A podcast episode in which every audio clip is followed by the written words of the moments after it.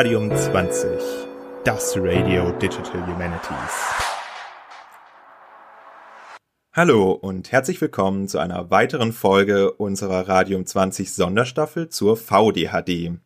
Die VDHD ist nach wie vor in der Phase der Zwischenevents. Die erste Eventwoche war im März diesen Jahres, die zweite Eventwoche wird im September stattfinden und in der Zeit dazwischen finden Veranstaltungen wie Workshops, äh, Vorträge oder auch andere Veranstaltungsarten statt. Und eine Veranstaltungsserie, die in diesem Zeitraum unter anderem stattfindet, werden wir euch heute vorstellen. Ich bin Jonathan und mit mir dabei sind heute meine beiden Gäste Marina Lemaire vom Servicezentrum eSciences der Universität Trier und Aline Deike von der Akademie der Wissenschaften und der Literatur in Mainz. Hallo ihr beiden. Hallo Jonathan. Hallo. Ihr habt für die VDHD das Event mit dem Titel Digitale Quellenkritik ein neues Kapitel eingereicht, das auch angenommen wurde. Und über dieses Event wollen wir heute sprechen. Eine Veranstaltung in dieser Serie fand bereits im März statt, eine weitere wird noch folgen. Aber bevor wir dazu kommen, würde ich mich freuen, wenn ihr euch beide noch mal kurz für unsere ZuhörerInnen vorstellen könntet. Ja, vielen Dank, Jonathan. Ich äh, würde einfach anfangen. Mein Name ist Aline Deike. Ich äh, arbeite, wie Jonathan schon gesagt hat, an der Digitalen Akademie, an der Akademie der Wissenschaften und der Literatur in Mainz. Ähm, meine Forschungsschwerpunkte liegen vor allem in der Netzwerkanalyse mit archäologischen und historischen ähm, Forschungsdaten, aber auch in Bereichen wie, gut, das ist jetzt sehr verwandt, der Graphentechnologie, ähm, der Modellierung von Forschungsdaten und einigen anderen Feldern. Und für alle diese Punkte, also vor allem für quantitative Analysen, aber natürlich auch für Bereiche wie Modellierung oder Forschungsdatenmanagement sind oder ist eine Kritik digitaler Daten natürlich ähm, essentiell wichtig. Und so bin ich ähm, zu diesem Format gekommen. Ja, auch von mir ein herzliches Hallo. Mein Name ist Marina Lemaire vom Servicezentrum eScience der Universität Trier. Ähm, ich bin studierte Historikerin und Germanistin und habe nach meinem Studienabschluss in einem Sonderforschungsbereich angefangen, eine Software für die Geistes- und Sozialwissenschaften zu entwickeln. Und in dem Kontext sind wir mit sehr vielen verschiedenen Projekten aus den Geisteswissenschaften ähm, beschäftigt, die diese Software einsetzen und immer wieder mit Fragen, wie kann die Transformation der analogen Forschungspraxis in das Digitale funktionieren? Welche Auswirkungen hat das eigentlich auf die Methoden? Und aus dieser Perspektive heraus ähm, interessiert mich halt äh, der Wandel der Quellenkritik ähm, in der Geschichte, aber eben auch für ähm, die Geisteswissenschaften im Allgemeinen. Ja, vielen Dank für eure Vorstellung. Sehr schön, dass ihr beide euch heute die Zeit genommen habt, um über euer Event zu sprechen. Ihr habt ja es bereits so ein bisschen anklingen lassen schon, in welche inhaltliche Richtung das geht. Aber äh, wenn wir jetzt ganz genau mal darüber sprechen wollen, über die Veranstaltung beziehungsweise die Veranstaltungsserie, worum geht es denn eigentlich? Also was habt ihr bei der VDHD eingereicht? Worum geht es thematisch und welche Formate habt ihr dafür gewählt? Ja, also unsere Veranstaltung trägt den schönen Namen Digitale Quellenkritik, ein neues Kapitel. Ähm, bevor ich näher auf den Inhalt eingehe, kann ich ja auch noch mal kurz erzählen, wie es überhaupt dazu kam. Das ist äh, diese ganze Reihe ist nämlich ein Kind der letzten DHD, ähm, wo es das ähm, sehr schöne, sehr gut besuchte ähm, Barcamp Data Literacy gab. Und ähm, eine der Sessions in diesem Barcamp war nämlich ähm, digitale Quellenkritik. Und ähm, dort haben wir uns mit einigen anderen Leuten damals zusammengefunden. Ähm, eigentlich schon in der Besetzung der Leute, die das Ganze jetzt organisieren, denn außer uns beiden sind daran ja auch du, lieber Jonathan, und Stefan Schmunk aus Darmstadt ähm, beteiligt und haben damals eben schon über dieses Thema gesprochen und gemerkt, dass hier eben viel Bedarf ist. Inhaltlich ähm, geht es uns darum, dass natürlich die Daten, auf denen wir forschen, beziehungsweise die Quellen, die äh, von diesen Daten repräsentiert werden, die Grundlage unserer wissenschaftlichen Arbeit ist, egal was wir dann damit machen. Ähm, und dass Quellenkritik natürlich vor allem in den Geschichtswissenschaften, aber auch in der Archäologie, in den Musikwissenschaften in den sonstigen geisteswissenschaftlichen Disziplinen, mit denen wir uns als digitale Geisteswissenschaftler beschäftigen, von großer Bedeutung ist. Und natürlich gibt es auch schon einige Arbeiten, die sich mit dem beschäftigt haben, was Quellenkritik für digitale Objekte, für Daten bedeuten kann. Aber wir haben das doch so empfunden, dass hier noch Raum ist für mehr, für mehr Forschung in diesem Bereich, für ähm, mehr Überlegungen, für auch äh, eine Ausdifferenzierung, auf welchen Ebenen man überhaupt im digitalen Quellenkritik betreiben kann, welche Kontexte besonders wichtig sind dafür, welche Überlegungen. Vielleicht am Anfang stand für uns natürlich auch vor allem die Frage, was ist überhaupt eine digitale Quellenkritik?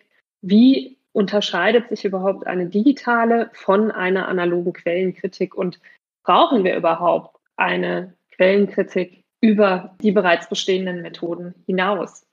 Unsere Veranstaltungsreihe besteht aus drei Workshops. Der erste war Ende März und war so eine Art Bestandsaufnahme, was wir überhaupt unter digitaler Quellenkritik verstehen oder verstehen wollen, wo wir mit unseren Teilnehmern diskutiert haben in kleinen Arbeitsgruppen.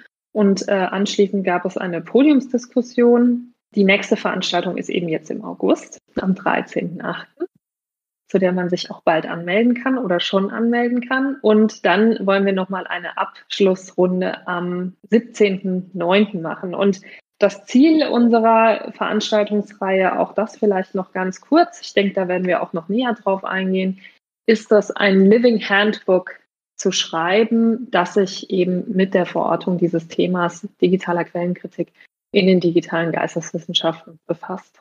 Ja, vielleicht müssen wir noch mal ganz kurz für alle ZuhörerInnen, die nicht so sehr in den historischen Wissenschaften bewandert sind, vielleicht mal ganz kurz erläutern, was eigentlich eine nicht digitale oder vordigitale Quellenkritik oder die klassische Quellenkritik eigentlich ist. Also die klassische Quellenkritik ist ein Verfahren, was im 19. Jahrhundert entwickelt wurde und was quasi zur Verwissenschaftlichung der Geschichtswissenschaften geführt hat. Und dann geht es halt darum, die sogenannte innere und äußere Quellenkritik zu betreiben. Dass man, wenn man eine Quelle als, ja, als Fundort oder als mögliche Antwortoption auf eine Forschungsfrage zu Rate zieht, dass man sich genau überlegt, wo kommt die Quelle eigentlich her, wer hat die Quelle ähm, erschaffen, welchen Weg hat die Quelle vielleicht genommen, also durch welche Hände ist diese Quelle vielleicht durchgegangen, sozusagen, wie ist sie vielleicht in verschiedenen Institutionen behandelt worden, sind da vielleicht Hinzufügungen erfolgt und dass man auch Fragen sozusagen nach der Authentizität der Quelle stellt, dass man sich überlegt, in welchem historischen Kontext ist diese Quelle eigentlich entstanden? Also was waren quasi so die gesellschaftlichen, politischen Rahmenbedingungen, unter denen man die Inhalte, die die Quelle preisgibt oder, oder repräsentiert, eigentlich bewerten und einordnen muss? Ne? Also sozusagen bewusster damit umgehen, nur weil es ein geschriebenes Wort ist, wenn wir jetzt mal von Textdokumenten ausgehen, heißt es ja noch lange nicht, dass das die Wahrheit ist. Denn es kommt immer darauf an, wer hat es geschrieben, unter welchen Bedingungen. Und das ist quasi die in Kurzform die analoge Quellenkritik, die von jedem Historiker, von jeder Historikerin gefordert wird, ganz kritisch erst einmal die Quelle sozusagen zu beleuchten, ehe man sich tatsächlich die Inhalte anschaut. Und das ist halt die Frage, wie machen wir denn das jetzt mit digitalen Quellen? Ja, also da müssen wir auch fragen, wer hat die Quelle denn digitalisiert? In welchem Kontext ist sie digitalisiert worden? Gab es Möglichkeiten oder derjenige, der, der sie digitalisiert hat, könnte der ein Interesse daran gehabt haben, inhaltliche Fälschungen zum Beispiel vorzunehmen? Oder sind Softwareprogramme zum Einsatz gekommen, die die Authentizität der Quelle verändert haben. Also nicht unbedingt die Authentizität, aber zum Beispiel die Inhalte. Genauso ist das eine andere Materialität, eine digitale Quelle. Es wird zum Beispiel schwierig, den Schreibstoff in einer digitalen Quelle zu repräsentieren. Und lauter solche Fragen, was passiert eigentlich bei der Transformation von analogen ins Digitale? Da stellen sich schon viele Fragen, wie ich dann als Historikerin weiter mit dieser Quelle arbeiten kann. Und natürlich dann nochmal eine andere Ebene von originär digitalen Quellen. Ja, da stelle ich natürlich genauso die Fragen, wie ich es gerade ähm, für, die, für die analogen Quellen erläutert habe, richte ich auch an digitale Quellen, aber da muss ich ja zum Beispiel auch wahrscheinlich die Software verstehen oder der Algorithmus, der diese Quellen produziert hat um halt besser beurteilen zu können, welche Informationen mir diese Quelle wirklich liefern kann. Und das stellt halt ganz neue Anforderungen an die Historikerinnen und auch andere historisch arbeitende Geisteswissenschaften. Das verrät ja auch so ein bisschen, warum die Keimzelle für diese Initiative auch auf einem Barcamp zu Data Literacy gelegt wurde. Mich würde jetzt noch interessieren, äh, Alina hat es vorher schon, du hast es vorher schon angedeutet, dass es eine erste Veranstaltung gab, auf der sozusagen der Status quo ermittelt wurde und auch was eine digitale Quellenkritik sein kann oder was gewollt ist, wie eine digitale Quellenkritik aussehen soll. Könnt ihr vielleicht so ein bisschen resümieren, wie die erste Veranstaltung lief und was so die, weiß ich nicht, die äh, drei zentralen Outcomes oder ähnliches war oder was waren die Takeaways? Wo, wo ist denn der Stand? Ja, also die erste Veranstaltung war für mich sehr interessant, denn ähm, wir hatten das so strukturiert, dass wir drei verschiedene, vier verschiedene Quellentypen uns ähm, vorher vorgenommen hatten, Beispiele dafür herausgesucht hatten und dann Arbeitsgruppen gebildet hatten, um zu überlegen, welche besonderen Herausforderungen diese jeweilige Quellengattung an den digitalen Geistwissenschaftler stellt. Das war einmal Text, einmal eine Fotografie, also Bild, einmal ein, ein Objekt, ein Grabstein und ein Spiel, ein Videospiel. Und was ich sehr erstaunlich fand, ist, dass doch bei allen vier Arbeitsgruppen im Grunde genommen dieselben großen Fragen aufkamen. Einige von denen hat Marina schon erwähnt. Ein großer Punkt war zum Beispiel die Kontextualisierung von digitalen Quellen. Also wer hat digitalisiert, mit welchem Sinn und Zweck wurde digitalisiert. Also handelt es sich um ein Forschungsprojekt, das gezielt einen bestimmten Bestand digitalisiert hat oder handelt es sich zum Beispiel eine Massendigitalisierungsmaßnahme von einem Archiv oder einer Bibliothek? In beiden Fällen haben wir natürlich unterschiedliche Datenbestände, die am Ende dastehen und die unterschiedlich zusammengesetzt werden, vielleicht auch mit unterschiedlichen Metadaten versehen werden. Und das alles hat natürlich Auswirkungen auf die Analysen, die man mit diesen Quellen dann vornehmen kann oder auf die Ergebnisse dieser Analyse. Ein anderer Punkt, den ich auch sehr interessant fand, war der Punkt Vertrauen. Denn gerade wenn wir von solchen Dingen wie Linked Open Data sprechen, dann wird Vertrauen immer wichtiger in der digitalen Welt. Also Vertrauen in den Datengeber, Vertrauen in die Qualität der Daten. Natürlich sprechen wir in den Geisteswissenschaften nicht von Big Data in dem Sinn, in dem Naturwissenschaften von Big Data sprechen. Trotzdem werden auch wir irgendwann oder sind wir teilweise schon an dem Punkt angekommen, wo Analysen möglich sind auf Datenbeständen von Tausenden bis Zehntausenden von Quellen. Und natürlich kann man hier nicht mehr jede einzelne Quelle überprüfen. Das heißt, man muss Vertrauen haben darin, dass derjenige, der die Quelle angelegt hat, dies eben auch nach wissenschaftlichen Maßstäben getan hat. Ein anderer wichtiger Punkt, der dann auch vor allem in der Podiumsdiskussion aufgenommen wurde, vielleicht kurz äh, zur Podiumsdiskussion ein paar Infos. Also wir hatten fünf Diskutanten, nämlich einmal Ursula Lehmkuhl von der Universität Trier oder dem Institut für internationale Geschichte, Henriette Senst vom Deutschen Archäologischen Institut in Berlin, Andrea Rapp von der TU Darmstadt, Stefan Schwingler von der Hochschule für angewandte Wissenschaft und Kunst in Hildesheim und Daniel Röwenstrunk von der Universität Detmold, die ähm, nach einem kurzen Anfangsstatement eben über Fragen der digitalen Quellenkritik diskutiert haben und neben den Punkten, die tatsächlich auch schon vorher in der Gruppenarbeit viel aufkamen, ging es hier dann eben auch viel um die Lehre und die Profile für Geisteswissenschaftler, die sich in diesem Bereich dann ergeben. Das heißt, wie bringen wir Data Literacy in die Lehre? Ja, am Schluss haben wir das Ganze ja so schön zusammengefasst. Marina hat da ein wunderbares Bild auf Twitter gesetzt mit der elektrischen Zahnbürste im Barockgarten ja, Aline, ich würde gern noch zu dem Bild, was ich da gepostet habe, ergänzen. Ähm, die Zahnbürste hält ja einen Drache in der Hand und das war auch in dieser sehr metaphorischen Diskussion, die aber sehr schöne Bilder einfach gebracht hat, das Bild dafür, dass wir ganz, also dass wir zwar schon diesen Barockgarten haben mit einer Fülle und mit Strukturen, an denen wir uns schon bedienen können, dass es aber eine Grenze gibt äh, in diesem Barockgarten, hinter der Drachen vermutet werden können. Und das ist in der Programmierszene, könnte man so sagen, gibt es den Effekt, dass wenn jemand sagt, hm, ich weiß nicht so genau, was hier jetzt weiter im Code passiert, dann wird dort halt hingeschrieben, hier könnten Drachen sein. Und dieser Drache steht quasi symbolisch dafür, dass wir in dieser Diskussion, äh, in der wir uns gerade befinden, hinter diesem schon vorhandenen Barockgarten noch ganz viel ist, was wir noch entdecken können, was wir noch diskutieren können und wo noch ganz viele spannende Themen auf uns warten und auch Aufgaben auf uns warten, was zum Beispiel die Weiterentwicklung unserer Methoden angeht und, und der Kommunikationsmittel, ähm, die wir nutzen, um unsere Forschungsergebnisse auch in die Welt zu tragen. Das ist eine hervorragende Überleitung. Wie geht es denn weiter? Also, äh, das hört sich schon sehr reichhaltig an, die Ergebnisse nach der ersten Veranstaltung. Was ist denn jetzt für die zweite Veranstaltung geplant? Für die zweite Veranstaltung möchten wir jetzt oder werden wir jetzt ein Barcamp machen mit dem Thema digitale Quellen, Kritik und Theorie.